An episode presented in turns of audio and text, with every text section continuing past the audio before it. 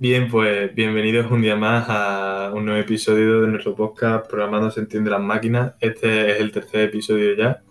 Y bueno, antes que nada, aunque un poco tarde, quisiéramos, tanto David como yo, desearos feliz año, que estamos aquí en, el, en el noticiario. Y si sois estudiantes y tenéis o habéis tenido recientemente exámenes, desearos mucha suerte y mucho ánimo porque eh, nosotros también lo hemos tenido y, estamos un poco igual. Y seguimos teniendo. Sí. bueno, ya veremos por ahora. El caso, eh, en este primer episodio del nuevo año eh, podréis disfrutar de una entrevista a Lourdes Morales Zaragoza, ingeniera informática y delegada de transformación digital del Ayuntamiento de Córdoba, nuestra ciudad, que será entrevistada por José Márquez, nuestro delegado de actividades, y Pablo Rodríguez, delegado de relaciones externas. Además, eh, como siempre, David y yo os traemos un breve resumen de las noticias de este mes de enero del mundo del software libre. Exacto, Marco. Y vamos a empezar con la distribución del mes. Assassin Linux.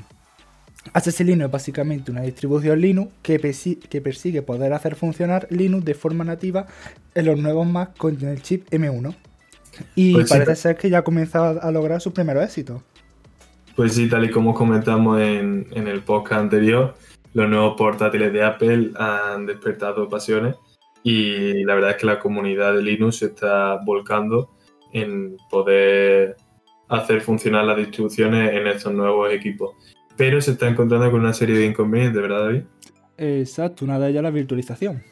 Y otros, son, y otros son los controladores gráficos que están dando bastantes problemas a este equipo de, de desarrollo, que veremos a ver si consiguen solventarlo pronto, esperemos que sí. Y en Android tenemos novedades ya que Google está trabajando en MicroDroid, una versión minimalista de Android para máquinas virtuales. Para ello está adoptando la máquina virtual ya existente de Chrome OS, Cross VM, que se utiliza para ejecutar aplicaciones de Linux en este sistema operativo. Y la nueva versión de Telegram 2.5.7 permite importar el historial de mensajes de otras aplicaciones de mensajería a Telegram, tales como WhatsApp Online, ¿verdad, David? Exacto, ya la hemos intentado probar con algún que otro chat, lo que pasa es que nos da un poco de fallo porque creemos que era muy grande el chat.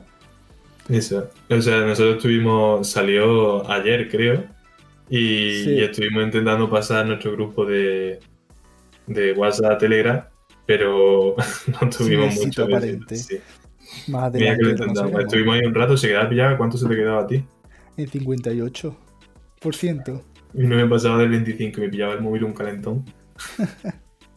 Pero bueno, por otra parte, eh, estamos de luto porque Google Cloud Print cierra.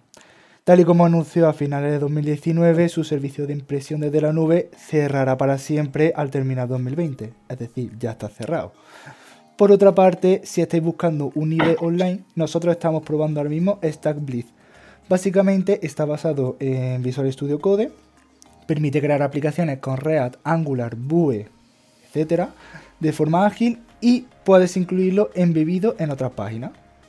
Así es, y siguiendo con el mundo del desarrollo, también tenemos que despedirnos de Adobe Flash Player, ya que el 31 de diciembre de 2020 Adobe dejó de darle soporte. Además, este 2021 va a hacer 60 años de la aparición de Cobol y mm, ya tenemos aquí a Wine 6.0 el emulador con el que podemos hacer correr aplicaciones para Windows en nuestro sistema GNU Linux o MacOS.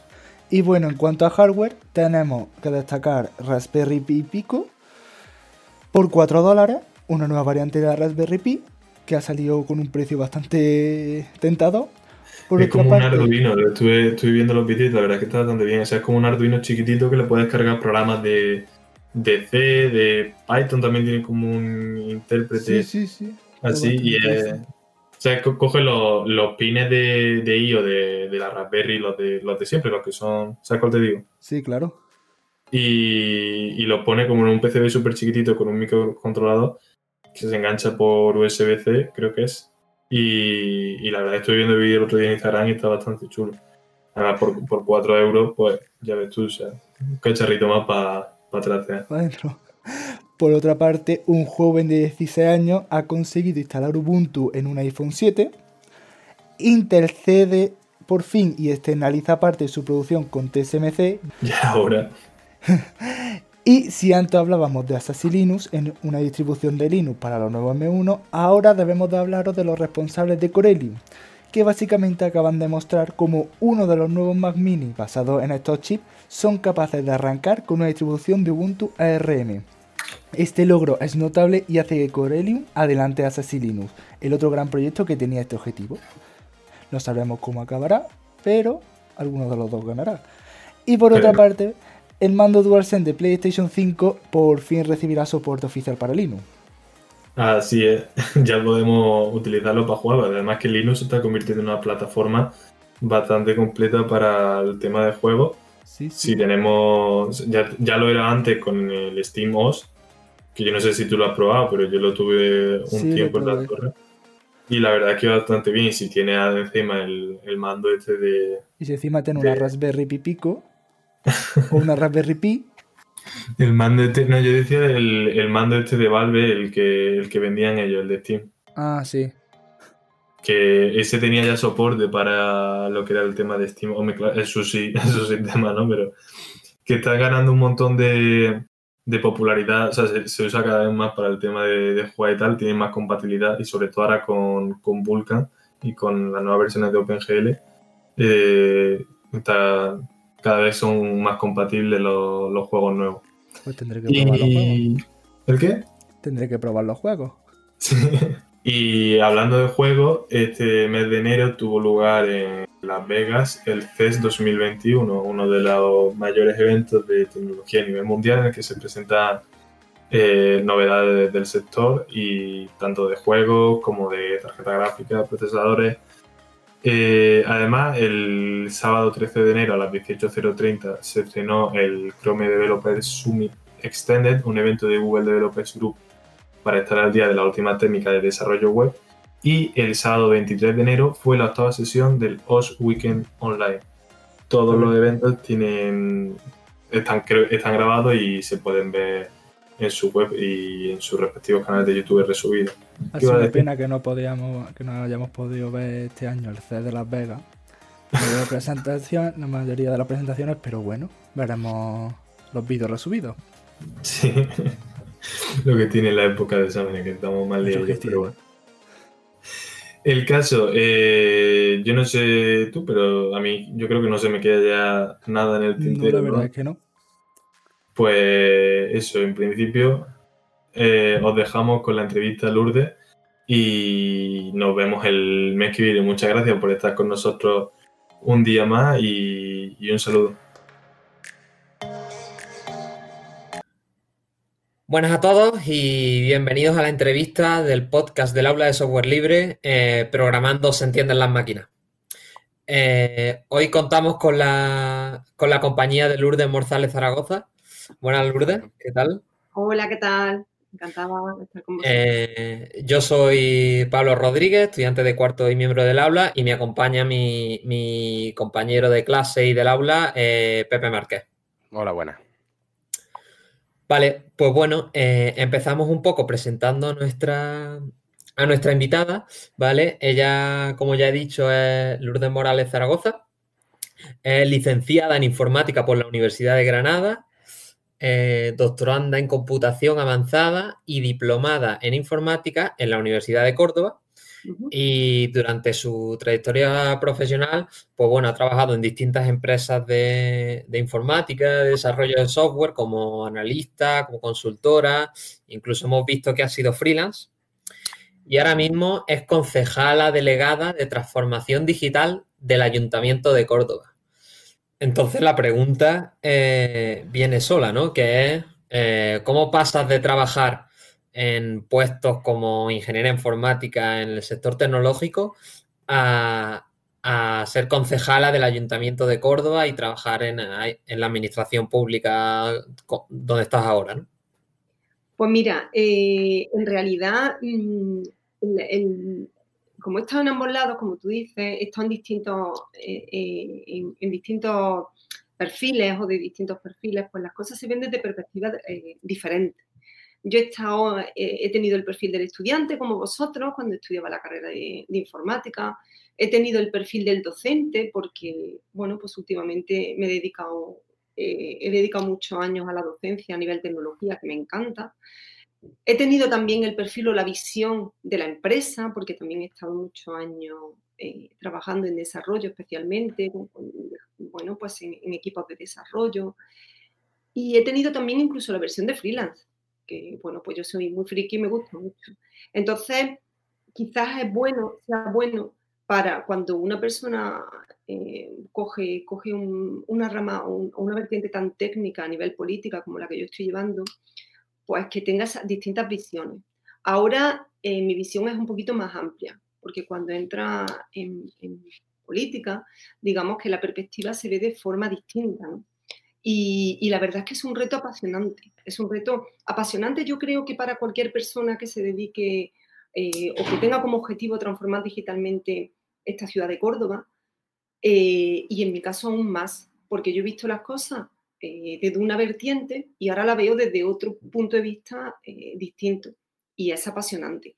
Es apasionante pensar que, bueno, pues que hay tanto por hacer en nuestra ciudad y que puedo, que puedo posicionarla, o sea, que puedo ayudar con, siempre, siempre con la colaboración de, iniciativas privadas, del empresario, con todos los actores, con pues estoy escuchando a todos los actores digitales que hay en Córdoba, con la universidad, con gente tan estupenda como vosotros, ah, y, que podamos conseguir que al final Córdoba llegue a ser ese referente tecnológico que todos queremos.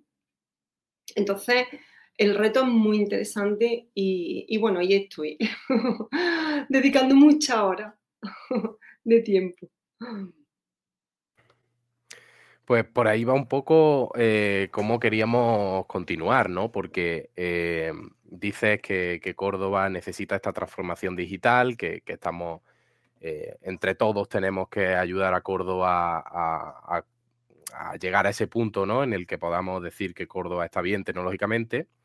Y, una pregunta que te queríamos hacer en relación a esto es, bueno, que los estudiantes normalmente tienen metido en la cabeza, los estudiantes de ingeniería informática en este caso, o de cualquiera de, las materias de tecnología, tienen la, idea metida en la cabeza de que cuando terminen sus estudios eh, tendrán que salir de Córdoba, porque en Córdoba, bueno, no hay trabajo de, lo suyo. Y un poco por aquí preguntarte si se, están, se está haciendo algo eh, en relación a este problema y qué mensaje les daría a esos estudiantes, estudiantes como nosotros mismos, eh, para que apostaran por Córdoba con su futuro? Pues mira, eh, efectivamente, llevas toda la razón del mundo porque fíjate que yo soy mucho mayor que tú y cuando yo estudié la carrera, eh, pues el pensamiento que teníamos era el mismo. O sea, nosotros terminamos la carrera y te tienes que ir de, Córdoba sí o sí. te tienes que ir a grandes ciudades como Madrid, como Barcelona y, si no, pues te tienes que ir a Málaga, fíjate que tenemos aquí al lado y que tampoco dista mucho de Córdoba. Entonces, ese, es un problema importante. Ese es un problema importante eh, porque en Córdoba tenemos una universidad fantástica, sale gente estupenda de, bueno, pues de todas las titulaciones y en concreto de las titulaciones técnicas que, que a las que estamos hablando. Y tenemos que conseguir entre todos, eh, desde las administraciones públicas, entre todos tenemos que conseguir retener ese talento. Y nosotros estamos intentando desde el ayuntamiento, desde el gobierno municipal, poner nuestro granito de arena para que eso no suceda. Porque yo lo he vivido. O sea, yo personalmente lo he vivido. Y toda mi promoción lo he vivido. Entonces, hay gente, hay, hay, hay muchos chicos, hay muchas chicas, y incluso compañeros ya no tan, tan jóvenes, ¿no? Que están apostando por Córdoba. Y nosotros desde el ayuntamiento estamos intentando eh, desplegar iniciativas que ayuden a eso. Eh, precisamente hace poco, eh, hace una semanita, vosotros también participasteis, participó la universidad, participaron muchos actores digitales, nosotros pusimos en marcha una jornada de tres días, una jornada bastante intensa en la cual participaron muchos actores, muchos perfiles digitales mm, de nuestra ciudad. ¿Para qué? Para, bueno, para desplegar un proyecto que puede ser un foco importante de ese impulso de, esa economía digital y un foco importante de la retención de talento. Porque si nosotros creamos ecosistemas y si conseguimos em, que, las personas que, están ya, que ya han apostado por Córdoba, que las empresas que ya han apostado por Córdoba puedan vender en Córdoba y no se tengan que ir fuera, tengan su sitio aquí en Córdoba. Podemos montar ecosistemas.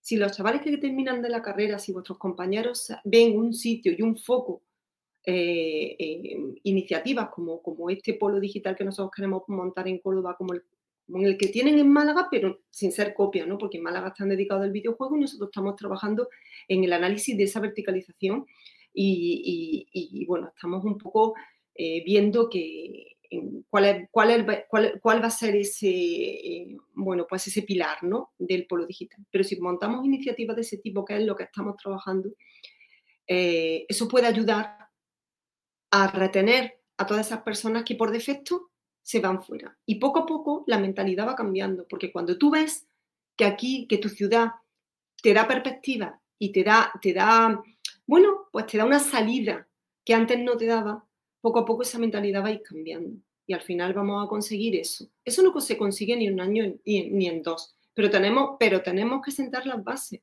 y de una vez por todas tenemos que hacer lo imposible y estamos haciéndolo desde el ayuntamiento para que eso cambie. Fijaros, eh, en el ayuntamiento de Córdoba ha sido un ayuntamiento absolutamente analógico, nada digital, nadie pensaba en digital. Eh, los papeles se movían de un sitio a otro en sobre y, nadie pensaba en tener un tramitador electrónico. Y bueno, ahí está. Al final estamos consiguiendo pensar en digital. Eh, es verdad que hemos tenido también un poco la presión de la pandemia que ha hecho que, bueno, que, tenga, que, trabajemos para que el ayuntamiento no se parara y, siguiéramos trabajando desde casa, pero independientemente de eso, nosotros ya teníamos eh, objetivos cumplido. Quiero deciros con esto, este es un ejemplo. Eso era una utopía para el Ayuntamiento de Córdoba y se ha conseguido. Por lo mismo que se ha conseguido eso, eh, claro que hay que conseguir, o, claro que estamos intentando conseguir que, pues que Córdoba sea un referente, que Córdoba tenga ecosistema, que Córdoba tenga un espacio y que Córdoba sea, tenga la casa del emprendedor digital y tenga la casa de tantas personas que terminan la carrera, que son talentos y que por desgracia se tienen que ir fuera. Y muchas veces se tienen que ir incluso a ciudades hermanas, a ciudades amigas, a ciudades cercanas. Y es una pena, es una pena. Entonces, estamos trabajando de verdad muchísimo para que eso no ocurra. Sí, eh, respecto a lo que comentabas del polo digital, eh, en, la, primera de las tres jornadas estas intensivas que se, que se organizaron, hubo una actividad de en la que participaron distintos actores como la, universidad, algunas empresas, y yo mismo fui en representación del, aula de software libre, a este, a este taller ¿no? en el que se pretendía un poco, eh, con la ayuda de la gente del polo, del polo digital de, Málaga, eh, pues salir de ahí con, con, algo más o menos definido de, de lo que queremos que sea el, el polo, el polo digital de Córdoba. Entonces, pero me gustaría hacerte una pregunta y es eh, así un poco más general. Ahora luego eh, podemos comentar algo de, cosas que se hablaron en, esta sesión en la que participé, pero me gustaría que nos contara eh, cuál es el objetivo del, del polo digital mm, de Córdoba y que lo cuentes para tanto para estudiantes como para empresas, pero que no sepan lo que es un polo digital y, no, y no conozcan el polo digital de Málaga, por ejemplo. Vale, perfecto. Pues mira, te voy a contar el proyecto que nosotros queremos desplegar, lo que significa para nosotros polo digital y por qué se hicieron las jornadas. Eh, el polo digital es un proyecto, es un proyecto estratégico, es un proyecto de mandato importante. Eh, nosotros bueno, el alcalde en su momento, que también es muy friki, ¿eh? tengo que decirlo, en su momento estuvo visitando el pueblo de Málaga, le gustó muchísimo la forma de trabajar, el movimiento, el ecosistema, la dinamización, y yo también fui a verlo en, otro momento, y también me gustó mucho. Entonces, yo creo que un proyecto de este tipo para Córdoba es un proyecto fundamental. ¿Y qué es un proyecto de este, este tipo? Pues mira, es el polo digital no es un... Eh, no es un lugar de emprendimiento, no es un lugar de formación, es un poco todo. mm, a mí me gustaría que el Polo Digital de Córdoba lo vierais todos los estudiantes como la casa del emprendimiento digital. Es un sitio en el cual, eh, en el cual se crea ecosistema, en el cual hay ecosistema digital, es decir, hay formación, hay emprendimiento, hay ayuda para aquella persona que quiera montar empresa, hay espacio para aquellos chicos que acaban de terminar la carrera y empresas que ya están consolidadas en ese espacio. Hay formación específica, hay eventos digitales, es decir, todo aquello que se pueda hacer en digitalización está en el polo digital, pero siempre verticalizado. Em, nosotros, el montar estas jornadas, como he comentado antes, ha sido porque queremos escuchar a todo el que tiene voz en digitalización en Córdoba. Por eso hemos contado con universidad, hemos contado con asociaciones, con empresarios, con iniciativas privadas, con gente joven, con gente no tan joven, ¿vale? Con todos los perfiles. Y todos, cada uno de ellos, nos han dado en talleres de codiseño, en, bueno, en distintos espacios de trabajo, cada uno nos ha dado su vertiente. Se ha discutido, se ha hablado, se ha dialogado, han sido jornadas muy bonitas. Y ahora estamos trabajando en ese análisis. ¿Por qué? Porque lo que estamos estudiando un poco es cómo verticalizar. ¿Y qué significa verticalizar? Significa que lo mismo que Málaga se ha centrado en el videojuego y está trabajando, eh, está creando ese ecosistema alrededor del videojuego, es decir, eh, máster, talleres, formación de realidad aumentada, de animación 3D, de videojuegos. O sea, se ha centrado un poco en el entertainment y el videojuego. Nosotros estamos viendo cómo centrarnos, pero nos centremos como nos centremos y cojamos el pilar que acojamos, al final vamos a tener un espacio rompedor, rompedor para Córdoba, porque Córdoba no es rompedor a nivel digital, ¿no? Un espacio en el cual vamos a tener dinamismo digital, es decir, va a haber eventos, va a haber formación específica, va a haber empresas consolidadas, va a haber otras empresas no tan consolidadas, vamos a tener espacios de showroom, donde un, un chico eh, prepara una iniciativa y puede probarla, porque tiene un espacio para probarla, se le va a dar difusión a esas personas. O sea, es un proyecto fantástico, fantástico para, mm, yo creo que para, para todos los que forman la digitalización en Córdoba para las personas que acaban de terminar, para los estudiantes que están estudiando ahora, porque tienes un sitio, sabes, un sitio, sabes que tienes un sitio donde ir, en el cual eh, si tienes ideas las puedes desarrollar, nosotros podemos ayudarle a montar su empresa o, o, puede, ver qué ecosistema de empresa hay allí, o puede eh, mostrar, ya te digo, eh, en su showroom sus iniciativas privadas, o puede recibir formación específica, o puede él eh, porque tendremos mentores, o sea, es eh, un espacio en el cual, eh, digamos que todas las vertientes de la digitalización se confluyen. Entonces, eso para Córdoba es muy importante porque cuando tú terminas la carrera, tú sabes que tú tienes ese sitio. Y mientras estás estudiando la carrera, también sabes que tienes ese sitio. ¿Vale? Entonces, Córdoba no tenía nada de eso. espacios de coworking hay muchos y funcionan fenomenal. Pero esto es otra cosa. No quiero no quiero que se piense que el polo digital es simplemente un espacio de emprendimiento más, porque tiene una parte importante de emprendimiento digital, pero tiene algo más, tiene mucho más. Tiene dinamismo, tiene eventos, tiene formación, tiene muestras, tiene visibilización, perdón, ¿vale? yo creo que es un proyecto muy interesante para todos. De hecho, eh, bueno, pues lo que a mí se me trasladó en la jornada es que todo el mundo estaba muy ilusionado, porque Córdoba está muy parada, a ese nivel muy, muy, muy, muy, muy, muy parada. Y todos los que, los que sabemos de tecnología o los que hemos trabajado en, tecnología o no hemos formado en tecnología en Córdoba, tenemos ganas, tenemos ganas de que Córdoba se empiece a ver como, como bueno, pues como, como un espacio de digitalización también. No sé si me habéis entendido o me he enrollado demasiado. No, yo creo que yo creo, yo creo que se ha entendido. Ahora, eh, quería, quería hablarte, has comentado que, bueno, que han salido unos, informes de, de, estas sesiones de codiseño y, me consta que, el alcalde y tú pasasteis por cuando estábamos en medio, en medio de la actividad. Eh, y, una de las, de las cosas de, de, las que se habló, por lo menos, no sé si lo habrás leído ya a nivel de informe o cuando hablaste con la gente que participó o también yo creo que viste, viste cosas en, en los distintos paneles, eh, te quería preguntar porque allí hubo un poco de, de, consenso, sobre todo en la parte final de la actividad, en que eh, consideraban muy, muy importante que las administraciones públicas eh, fueran un punto de, de apoyo esencial para, para arrancar el, el, polo, pero también eh, había mucha gente que, que, que, abogaba porque el polo al, tiene que acabar siendo sostenible por sí mismo. Uh -huh.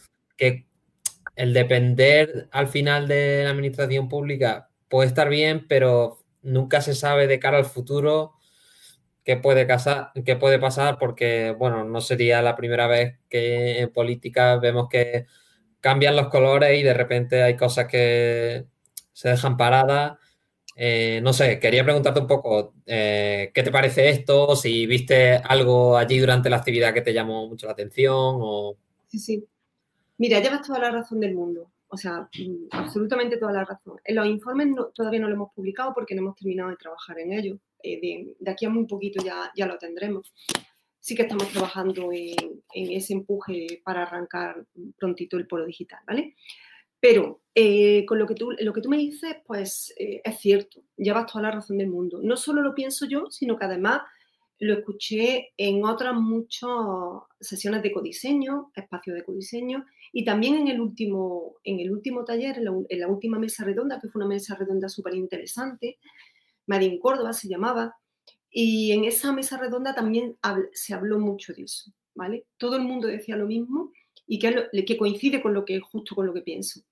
Eh, efectivamente, al principio es muy importante el apoyo de las administraciones públicas, es así, eh, porque si tú no empujas, si tú no impulsas ese proyecto, es difícil que, que eso salga, ¿vale? Pero también está clarísimo, y estoy de acuerdo contigo, que después ese polo se tiene que sostener por sí mismo. Nosotros tenemos que arrancar con la suficiente fuerza como para que si luego cambia el color político, ese proyecto no decaiga, ¿vale?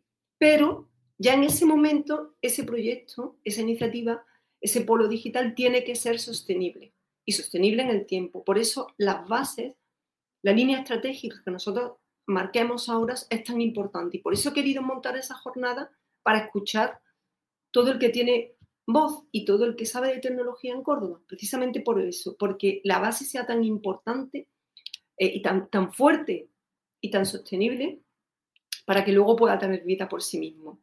Eh, es difícil en cuatro años poner en marcha proyectos tan importantes, o sea, tan, de tanta amplitud, ¿vale? Pero lo importante es sentar las bases. Fijaros qué ha pasado en el ayuntamiento con administración electrónica. Nosotros tenemos ya aprobada la ordenanza de administración electrónica, que es la base jurídica sobre la que se sustenta. Se sustenta. Ya tenemos la plataforma de administración electrónica, ya estamos trabajando eh, a nivel electrónico en el ayuntamiento de Córdoba y ya entre el color político que entre, ¿vale?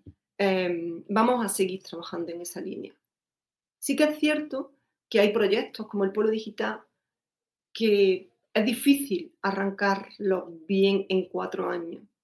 Es difícil que tenga, mm, eh, que, pueda, que pueda tener vida por sí mismo en cuatro años. Yo, yo siempre digo lo mismo, necesito por lo menos ocho. Pero estamos intentando que, que eso, pues que las bases sean fuertes para que una vez que el proyecto sea, eh, eh, bueno, pues tenga, esté arrancado y esté impulsado desde la administración pública, sea sostenible en el tiempo. Muy bien, un poco queríamos saber también eso. Y ahora eh, tampoco queremos entretenerte mucho porque como nos has dicho que tienes un, un poco de prisa, pues eh, siempre a todas las personas entrevistadas nos gusta hacerle una pregunta en común, que en este caso pues eh, damos a elegir siempre.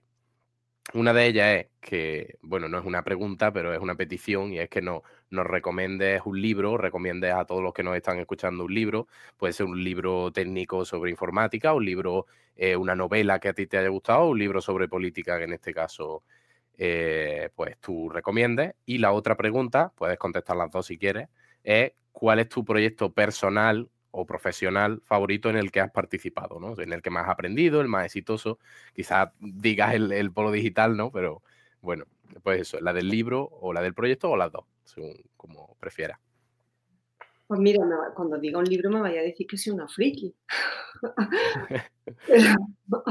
el libro de física cuántica, yo no sé si, si os vais a reír un poquito de mí, pero no por nada, sino porque, bueno, pues últimamente hay una persona en concreto que, con la que hablo mucho de, física cuántica y estoy realmente sorprendida de un mundo que parece absolutamente eh, lejano y no es tan lejano.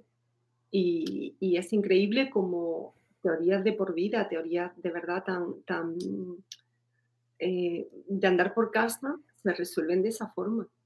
Entonces, eh, el nombre y el autor, no tengo aquí la chuleta porque no sé exactamente cuál es el autor, pero es súper chulo. De verdad os puedo decir que es súper chulo, que no es un libro de, de, estudio, que es un libro de lectura y, y es un libro súper interesante.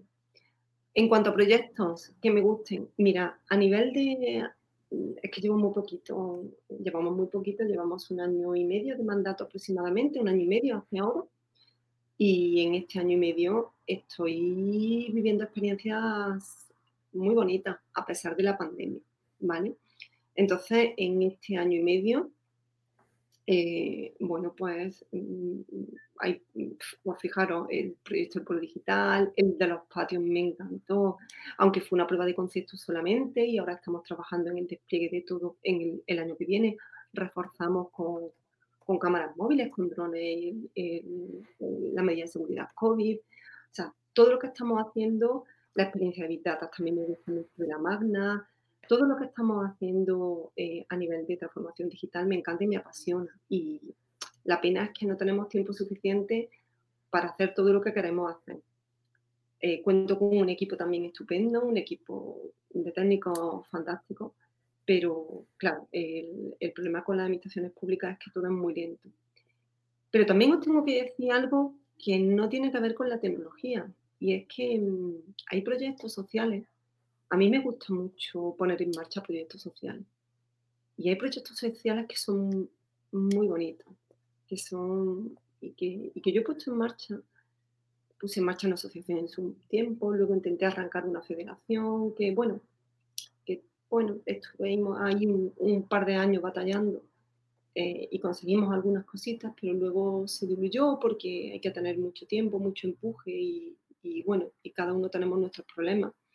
Pero también fue un proyecto muy bonito. Y, bueno, y anticipo que ahora también estoy trabajando con gente de toda España en una asociación para la cura del linfoma folicular. Eh, gente súper comprometida, gente joven, gente afectada con linfoma folicular y gente que está poniendo, bueno, pues todas las, mm, mm, toda su fuerza y toda su energía en, en, trabajar, en, en batallar en visibilizar y en, sensibilizar y en buscar una cura para, esa enfermedad. Entonces, yo, yo, la verdad es que soy una persona súper inquieta y entonces al ser una persona tan inquieta no paro de, de meterme en follones, como quien dice. Esa, esa, es nuestra gente favorita.